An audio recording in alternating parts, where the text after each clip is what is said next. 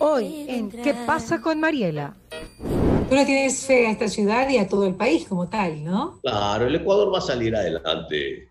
No, no, el Ecuador no se va a quedar. Y Guayaquil, yo creo que más rápido que el resto de los ecuatorianos, Guayaquil va a salir muy pronto.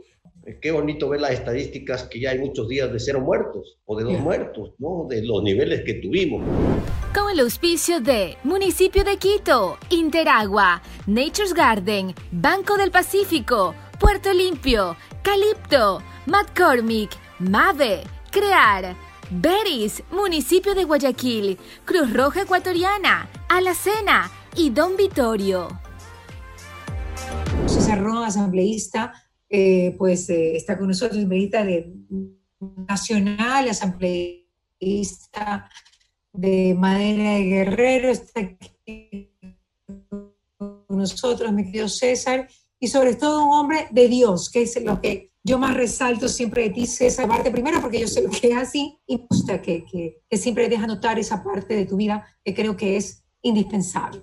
Gracias, César, por estar con nosotros en Radio FAR. Gracias, Mariela. Me emociono cuando te escucho.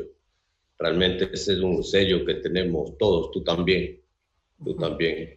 Llevar el cristianismo en el corazón y en las venas es importante. Siempre lo digo y no me cansaré de decir. El que no tiene a Dios no tiene nada. Así que qué gusto a los tiempos, verte bien. Hoy es importante que los ecuatorianos, que los guayaquileños no perdamos la fe, que sigamos luchando, que no desmayemos y que no nos olvidemos de eso, que tenemos un Dios todopoderoso que nos sostiene. Y Él es el que nos ha sostenido, porque toda esta época no ha sido fácil, ha sido complicada, creo que ha sido difícil, pero en la adversidad triunfamos, en la, de la adversidad salimos adelante y el Ecuador va a salir adelante, sin duda con la ayuda de Dios. Claro, en este, en este momento más que tener, tenemos que tener creatividad, pero la creatividad sirve para muchas cosas, hasta para robar, ¿no? Pero creerle a Dios eh, es, es, lo que es el gran desafío de estos momentos, saber que Él va a estar con nosotros y que, y que nos va a sacar de esta, tal cual tú lo dices, con esa firmeza y esa convicción. Así es, así es, de eso estoy convencido. Cuéntame cómo, cómo van en la asamblea, César. Cuéntame cómo, cómo crees que se puede llevar a cabo de una manera satisfactoria todas las leyes que ustedes han aprobado y que pues estaban bastante conformes con el tema. La Asamblea en este último periodo, y me refiero al, al, periodo que decurre de mayo del 2019 a la fecha, que es el año que ha concluido el periodo de, primer periodo del presidente de la Asamblea, César Litardo, nosotros, la Asamblea Nacional, ha aprobado 19 leyes importantes, importantísimas para el país. Dentro de esas leyes importantísimas para el país, quizás yo quisiera tocar dos leyes que son fundamentales. Una, la nueva ley de pesca, que es un nuevo ordenamiento para uno de los sectores más importantes del Ecuador, pesca y acuacultura. Es un sector que genera 4.800 millones de dólares en divisas a la economía es un sector que da trabajo a casi... Perdón, ¿qué significa qué para el ciudadano como nosotros que no sabemos el significado, cuánto es 4.500 millones de dólares para la economía anualmente? ¿De qué estamos hablando? ¿Supera al banano como para tenerlo de una referencia? Sí, claro. Hoy pesca y camarón superan al banano. Y digamos que es nuestro principal producto en este momento. así es. Así es. Y, la referencia que debemos tener en cuenta es que el, presupuesto general del Estado es un presupuesto de 35 mil millones de dólares y el PIB anual del Ecuador es de 100 mil millones de dólares. Entonces, obviamente, un sector que puede exportar 4.800 millones de dólares es un sector importante. Un sector que da 300 mil plazas de trabajo es un sector muy importante para la economía del país. Y entonces esta ley se aprobó porque pesca y pesca tenía una ley antigua que tenía ya casi 50 años. En esta ley antigua de la pesca ni siquiera estaba contemplado el sector acuícola. Es decir, mm. se necesitaba hacer una nueva ley. Esto sacó la Asamblea Nacional. Sector importante dentro de la pesca está también la pesca artesanal, que tiene que ser también regulada, que tiene que ser modernizada y que tiene que cambiar para que siga siendo eso, esa contribución importante al desarrollo nacional. Y otra ley importante que yo destaco en la Asamblea Nacional, que es una ley de futuro. y que hoy en la crisis vamos a empezar a ver los ecuatorianos el efecto de esta ley, es la ley de emprendimiento e innovación. El Ecuador no tenía una ley de emprendimiento e innovación. Es la primera ley de emprendimiento que se hace en la Asamblea Nacional. Y por lo tanto, esta ley tiene que generar un impacto en la economía nacional, especialmente con los jóvenes, con, los, con, los, con las nuevas ideas, con los nuevos proyectos, con los nuevos sueños, donde se quita pues toda esta tramitología, donde se da facilidades, donde se puede constituir una empresa de, de, acciones simplificadas de manera rápida a través de la web, ahora que utilizamos todos esta nueva forma de comunicarnos, eh, es importante. Y donde hay, pues, entre otras cosas, un sistema de contratación eh, parcial, nada parcial, que permite pues, la contratación parcial como un mecanismo, porque un emprendimiento que arranca hoy día, no es que arranca y a mí no se mueren, todo lo que tenemos que evitar es que se mueran. ¿Qué facilidades les damos para que no se mueran? Entonces, un emprendimiento que empieza hoy le estamos dando cinco años, cinco años para que pueda consolidarse, para que pueda asentarse, para que pueda ser, pues ya no una, un, un sueño, sino que se convierte en una empresa, que se convierte en una realidad que genere trabajo, que genere desarrollo. Entonces, este emprendimiento, esta nueva ley, considero hoy más que nunca en la situación que, está el país, que será la ley del futuro para los ecuatorianos. Claro, porque es una nueva forma de poder llegar a, a, a, un acuerdo aceptable para las empresas que están empezando. ¿Qué pasa con la llamada ley humanitaria también? César, ¿cómo la viste? ¿Cómo votaste por ella? Bueno, la ley humanitaria, que es la ley de emergencia económica que mandó el gobierno, que mandó dos leyes, la ley humanitaria y la ley de reestructuración de las finanzas públicas, nosotros no votamos por esas leyes. Y no votamos por las leyes, primero porque la ley humanitaria originalmente traía pues contribuciones, impuestos, y hoy en la situación que está el país no podemos grabarle más. Pero se renovó, pero se renovó. Claro, Gracias a la lucha del Partido Social Cristiano Madera de, Guerrero se eliminó la parte de imposición, la parte de impuestos, se eliminó. Y la otra parte que tenía partes buenas de la ley, que nosotros podíamos haber votado por ellas, no votamos porque lamentablemente el manejo en la Asamblea fue el todo o nada. Es decir, se votaba por el todo o nada. Y ahí había unas líneas grises que es importante aclarar que nosotros no podemos votar. Nosotros no podemos votar por temas que son inconstitucionales, ilegales, por temas que se metieron a última hora. Aquí las leyes tienen que ser respetadas. La constitución tiene que ser respetada. El código de la Asamblea Nacional tiene que ser respetado. Y lamentablemente, pues tanto en la una como en la otra ley se introdujeron textos de última hora que no pueden introducirse cuando se está votando. Por ejemplo, en la ley humanitaria se metió una interpretación al Código del Trabajo, al 169. Eso, pues, si lo prueba como está el presidente, no lo veta, seguramente será objeto de demandas de inconstitucionalidad por parte de los trabajadores. Entonces, estas cosas hay. Lo otro que se metió por la ventana, vuelos directos internacionales a Galápagos. ¿Quién no está de acuerdo con Galápagos? ¿Quién no quiere favorecer a Galápagos? Sabemos la situación de Galápagos. Galápagos vive del turismo pero los aviones directamente pasan directo a Galápagos. Eso no puede ser. Los aviones siempre vienen a Quito, Guayaquil, más ahora que hay que cumplir protocolos sanitarios. Entonces, a Galápagos lo que hay que darle es maneras, reestructuraciones de deudas, facilidades a los armadores, a los operadores turísticos, a los hoteles, a los restaurantes, para que puedan recuperarse cuando se restablezca el turismo, que tengan pero pero, pero, van a haber préstamos para el turismo, obviamente. Sí, sí, sí, sí, este es uno de los Eso buenísimo. afectados. Pero estábamos hablando de la ley, estábamos, hablando de los problemitas que tiene la ley, que por qué no votamos. Entonces, esa es una de las razones por las que no votamos por la ley. Tú que eres un hombre de negocios, eh, ¿la economía crees que se va a restablecer en cuánto tiempo, César? La economía se va a restablecer tarde o temprano. ¿Tarde? ¿Más tarde que temprano? ¿Más, temprano que tarde? más tarde que temprano. A mí, ¿Estamos hablando de qué fecha? Te voy, a, te, voy a decir lo que, lo que he sentido esta primera semana de semáforo amarillo en, en Guayaquil. En Guayaquil. Este, da gusto ver cómo salió la gente a trabajar, a producir. eh, y yo diría más ordenada que desordenada, cumpliendo los protocolos. Eh, el comercio ha vendido mucho, ha vendido ya como 800 millones de dólares. Esto en una primera semana después de estar parado, de tener la pandemia encima. Esta es una señal positiva que la gente quiere hacer bien las cosas, que la gente sale a trabajar y nosotros somos un pueblo de trabajo. Eh, Guayaquil es una ciudad comercial, es un puerto, la gente no se va a quedar, la gente se la inventa. Así es que nosotros vamos a salir, vamos a, vamos a luchar, vamos a salir adelante. No va a ser fácil, pero vamos a salir adelante.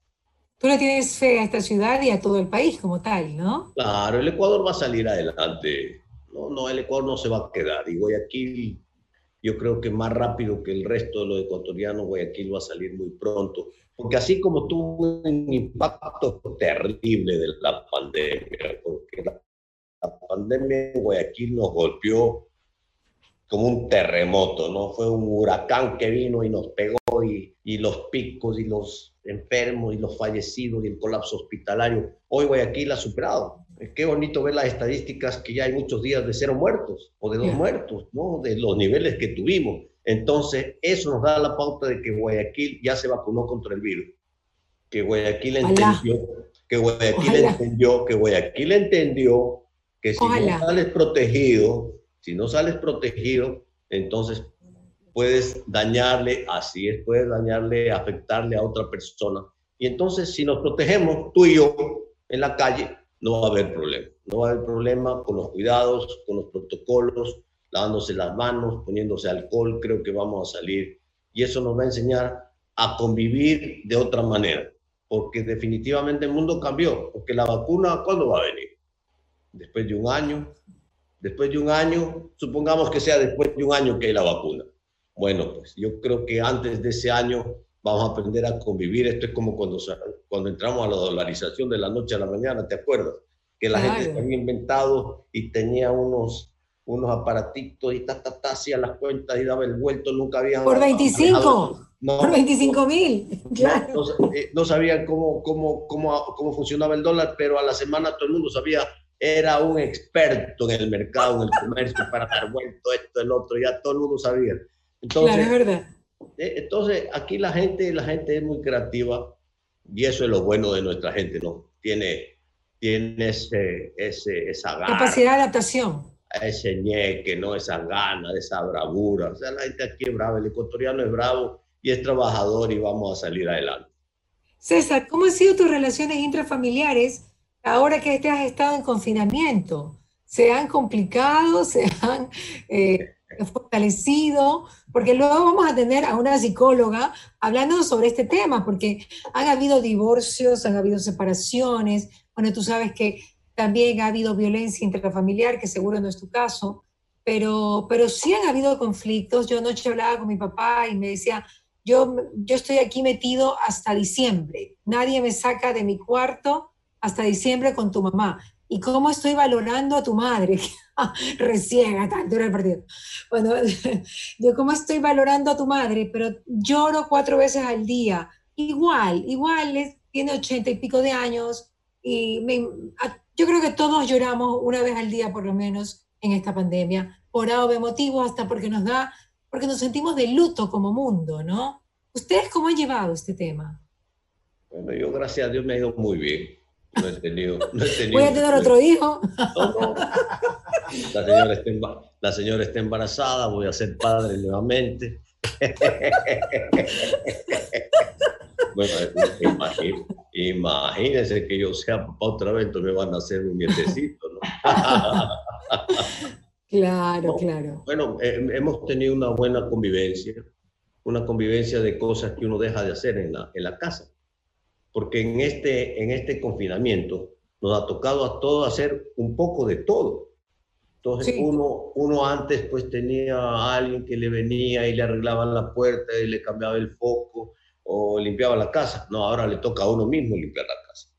Nos ha tocado tener tareas, tener ocupaciones, eh, no tropezarnos para no tener conflicto y nos hemos podido manejar muy, pero muy bien. Realmente en mi casa no hemos tenido problemas. Mi esposa es extraordinaria, eh, tiene, tiene todo muy bien organizado.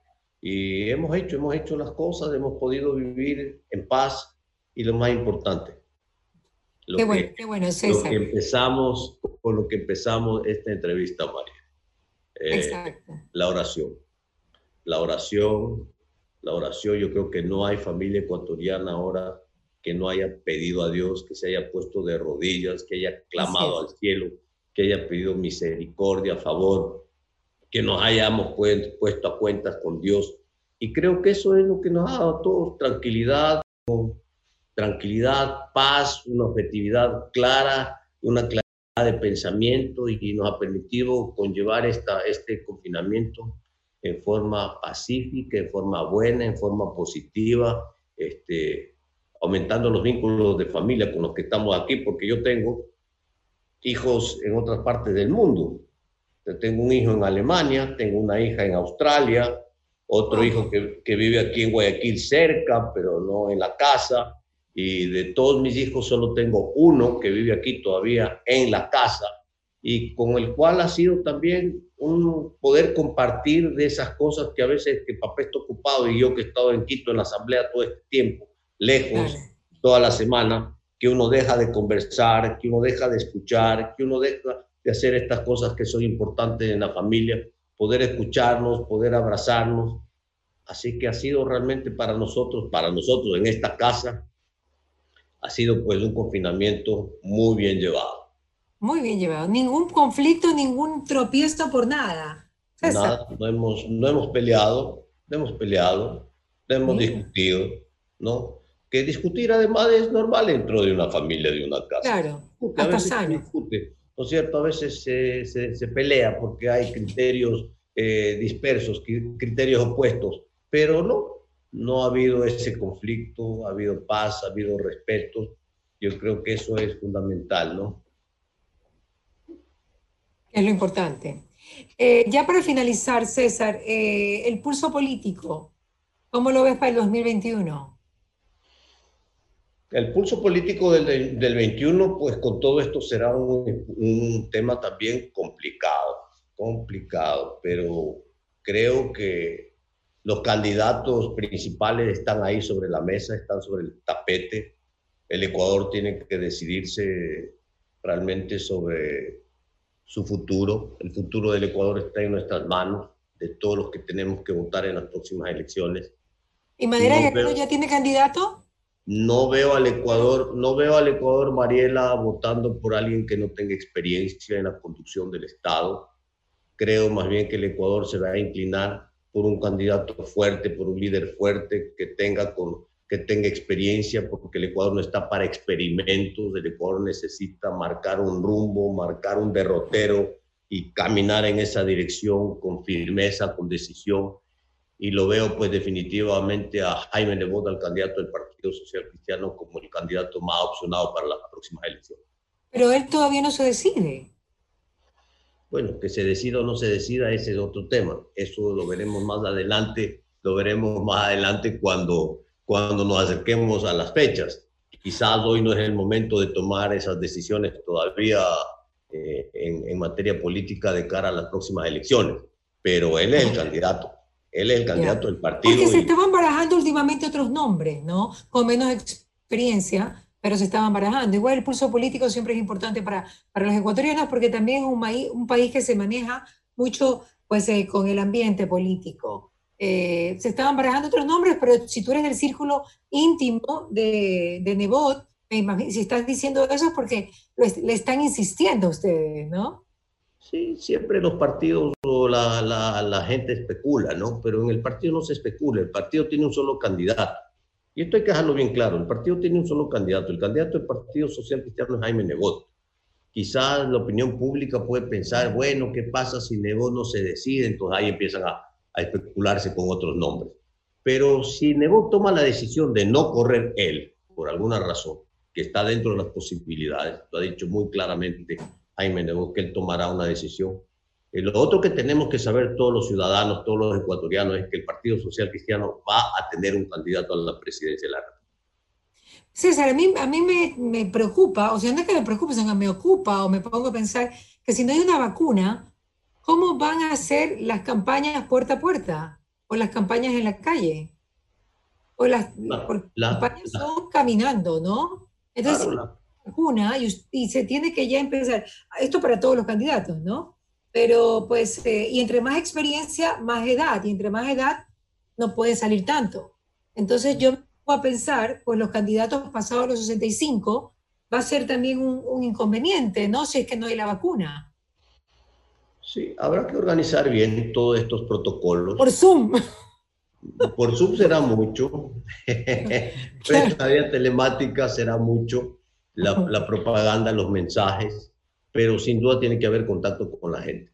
claro. el contacto en la política es fundamental, poder escuchar a la gente, poder tener ese pulso, ¿no? Que nos sentimos, que nos vemos los ojos, la cara, ¿no? Y que sentimos las necesidades. Eso no vamos a poder dejar de hacer. En una campaña electoral, una campaña electoral sin campaña, sin poder ir a, a visitar, aunque sea aunque sea el puerta a puerta que nosotros lo hacemos muy bien desde hace muchísimos años, ordenadamente se lo puede hacer, sin tanta gente que esté acompañando, o sea, sin el tumulto de gente que siempre provoca una campaña. Yo creo que ordenadamente sí se puede hacer, sí se puede filtrar mensajes, sí se puede seguir haciendo el, el puerta a puerta, habrá que seguir caminando con la mascarilla. La mascarilla. ¿Cierto? Guardando el distanciamiento social, pero con buena voz se puede pasar un mensaje. ¿Tú te vas a volver a candidatizar otra vez, César? ¿Ah? vamos, vamos, vamos a ver, dijo el ciego.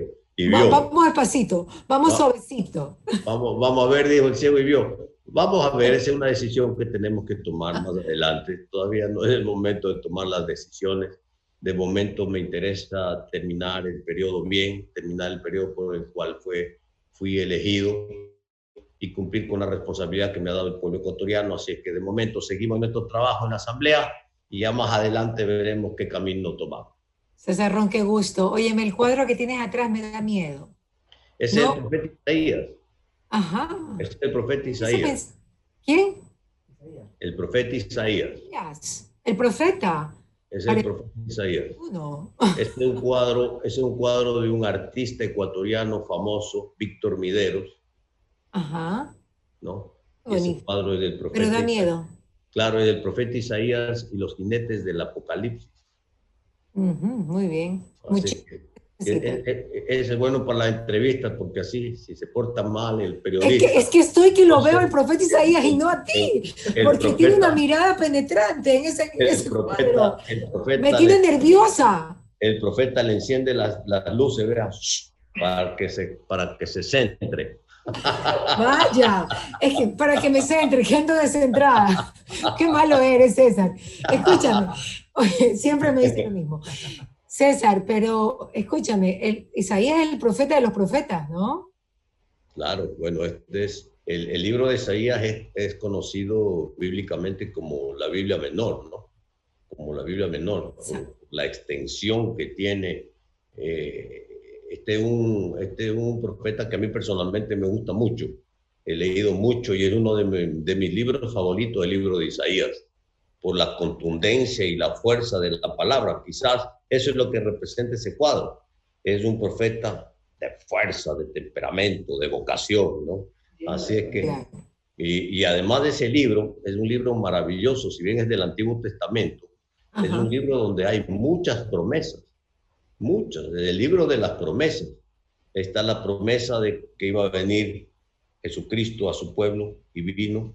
Eh, Isaías estuvo 700, 800 años antes de Cristo y profetizó el nacimiento del Mesías que venía a salvar al mundo. Así es que este es un libro maravilloso. y ahí hay un versículo, y hay un versículo que a mí me encanta, que, que es el mío. No temas, no temas, que yo estoy contigo. No desmayes, que yo soy tu Dios que te esfuerzo. Siempre te ayudaré, siempre te sustentaré con la diestra de mi justicia. Entonces, abrázalo, abrázalo. Ah, Lo tomamos para nuestra vida en este instante. Claro, ese es, ese es nuestro Dios poderoso, ¿no es cierto? Que nos sostiene, que nos sostiene, ¿no? Entonces, hay que creerlo. César, qué lindo hablar contigo. Un abrazo. Salúdame a tu esposa. Gracias, Mariela, un gusto enorme. Ojalá que podamos agarrarte en otra ocasión porque ha sido complicado. Sé que estado full. Un beso, gracias. César, nosotros acá en Radio Fuego 106.5. En el Zoom pon salir, César, porque si no te vas a quedar viéndome durante 20 minutos más. Ahí puedo salir. Ok. okay. Ahí, ahí, ahí, ahí, ahí, ahí, ahí, salir. Chao, gracias. Que me da miedo. ¿Qué pasa con Mariela? Fue presentado gracias al auspicio de Municipio de Quito, Interagua, Nature's Garden, Banco del Pacífico, Puerto Limpio, Calipto, McCormick, Mave, Crear, Beris, Municipio de Guayaquil, Cruz Roja Ecuatoriana, Alacena y Don Vittorio.